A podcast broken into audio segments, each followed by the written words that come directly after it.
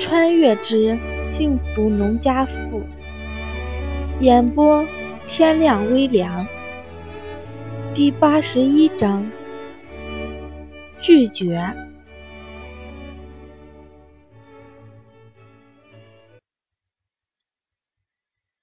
吴红儿听王兰这么说，整个人都是一怔。王兰在外面的生意做得有多大，她不知道。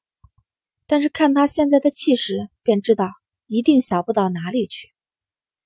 他现在正是年轻能干的时候，不知道为什么要回来。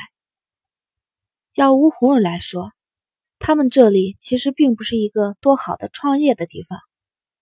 虽然属于省会，但是在今后的二三十年内，一直就是二三线城市，潜力不小。但是跟他以前待的地方相比，可差远了。吴红儿脸上的疑惑很明显，王兰很容易便看了出来。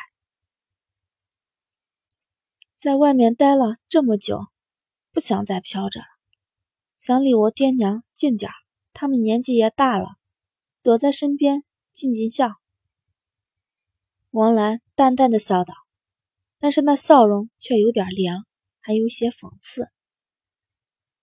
姐夫要回来吗？吴红儿笑着问他。不，他不回来。我们两个已经分居了，现在离婚对孩子不好。等孩子上了大学，我们再考虑这个问题。”王兰轻描淡写的说道，似乎主角根本不是他似的。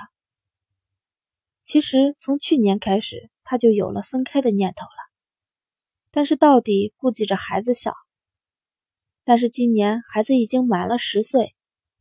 勉强算是个大人了，跟儿子彻夜长谈了一次，王兰才跟杜军正式提出了分开。不过顶着一个父母离的名头，对孩子到底影响不好，因此俩人商量好了，等孩子上了大学以后再离。他爹娘岁数都大了，如果知道他离了婚，一定操不完的心，因此王兰提出缓几年。也是怕父母担心，在村里哪家的闺女离了婚，一家子都得被人念叨。见吴红儿一副错愕又不知道该怎么说的样子，王兰便笑着说道：“你干嘛做出这副样子？是我提出来的，并不是你想的那样。”见吴红儿那副样子，王兰便知道她想歪了。或许很多人都认为杜鹃是个大学生，她一个啥都不是的农村女人，就算离婚也应该是杜鹃提出来。她一哭二闹三上吊的不同意而已。其实哪儿啊？现在杜家巴不得她永永远远是杜家媳妇呢。但是谁能想到呢？当初他为了和杜鹃结婚不吃不喝的绝食，现在他却看不上杜鹃呢。离婚是他提出来的，杜军一开始还不同意，但是他们一家三口开诚布公的谈了谈以后，他才同意了这个决定。但是俩人也只是暂时分开，离婚还得再待几年。杜军这个名字取名君子端方之意，虽然在有些方面不知道怎么说，但是杜军的确没像别人那样。有过抛弃他这个糟糠之妻的意思，跟这个名字也算是符合了。这几年他在外面也听说了不少知青和农村闺女之间的故事。说实话，他现在得到的结果已经很好了。还有人被扔在村里，一直没了消息的呢。吴红儿有些懵，一时之间不知道该说什么才好。他想过杜军和王兰之间或许会有问题，但是没想到已经到了离婚的地步了。好啦，这个问题咱们以后再说，现在先说说合作的事儿。这几年我在外面也挣了不少，最近几年我在外面是干房地产的，现在仍旧想继续干这个，怎么样？你家有没有这个想法？要是咱们能合作，是最好不过的了。”王兰说道。“和杜鹃的这段婚姻对王兰来说已经成负担了。现在虽然还没离，但是说清楚以后，她整个人都轻松了很多。她现在还年轻，有大把大把的时间来寻找自己的幸福，没准儿很快就会找到自己的第二春了。如果找不到，就这么着过也不错。见王兰一本正经的样子，吴红儿也暂时打消了探听八卦的心思，一本正经的说道：“我们现在恐怕还没进军房地产的实力。这几年虽然盈利不少，但是一直在扩张，手里资金并不充裕，而且在十年内也完全没有往别的方面发展的计划。合作恐怕是不行。”首先，在资金上就不允许。如果你想找个熟悉的合作伙伴的话，或许可以跟我婆家二姐合作，他们手里资金充裕，手上也有人脉，干这个事儿最合适不过的了。吴红儿和胡国栋最近没有往别的方向发展的意思，现在他们的企业也仅仅是刚起步而已。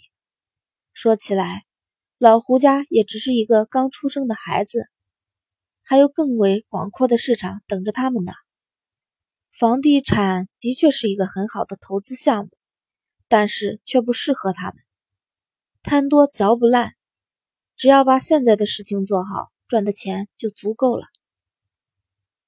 吴红儿想得很清楚，虽然房地产的确很赚钱，而且在未来很长的一段时间内。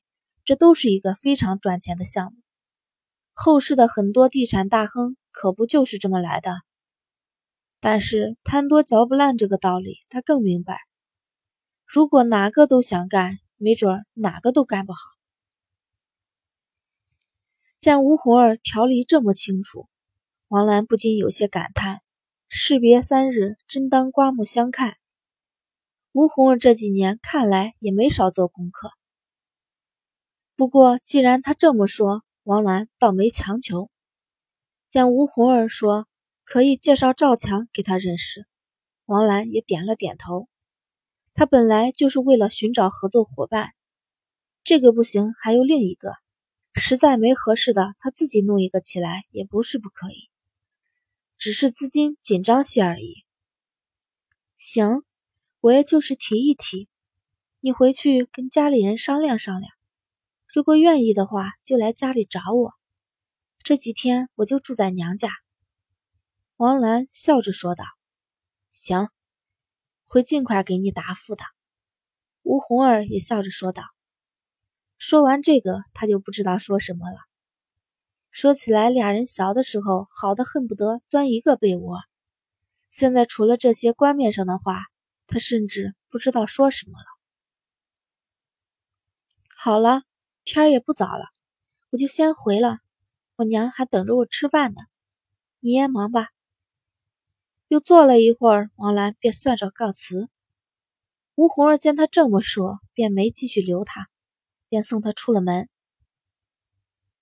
王兰走到门口，突然回头问了一句：“红儿，你觉得这些年过得幸福吗？”啊？吴红儿一时没反应过来。没什么，我先回去了。王兰听见他没听清，也就没继续问，摆了摆手走了。其实这个问题哪用问呢？红儿一看就过得很好。虽然红儿现在看着也锻炼出来了，但是俩人一看就不一样。他是能干，但是骨子里却有一股子沧桑，而红儿眼睛里明显没有那些。王兰苦笑一声。如果以前他还能劝自己说不后悔，毕竟曾经快乐过了，但是现在有吴红儿这么一个明显的对比在，他再也骗不了自己了，真的有些后悔了呢。其实也不知道怀着怎么样的心理，他还曾经专门去打听了一下，当初那个跟他相过亲的男人呢，虽然远远不如胡家。但是家里的日子也过得有声有色的。如果当初没嫁杜鹃，或许……不过王兰很快便把这个念头掐断了。现在想这个还有什么意思？还不如想想怎么把公司开起来，怎么闯一番天地呢？他现在最主要的就是赚钱。王兰走了有一会儿，崔荣梅才从厨房出来了。见吴红儿自己坐在那里，她便说道：“王兰走了，她找你有啥事儿啊？”“没啥，是工作上的事儿。”吴红儿没细说，一句话笼统的带了过去。这丫头啊，也是个心大的。前两天你嫂子还跟我哭呢，说王兰没准要离婚了，还是他提出来的。他女婿还往家里写过信，想让你婶子劝劝，但是你婶子也劝了，他态度坚决的很，还说等安定下来了，把孩子也带回来。崔荣梅说道：“为了这件事，王兰太可没少操心。用他的话来说，这孩子就是来讨债的。”见吴红儿脸上没有多少惊讶，崔荣梅便知道。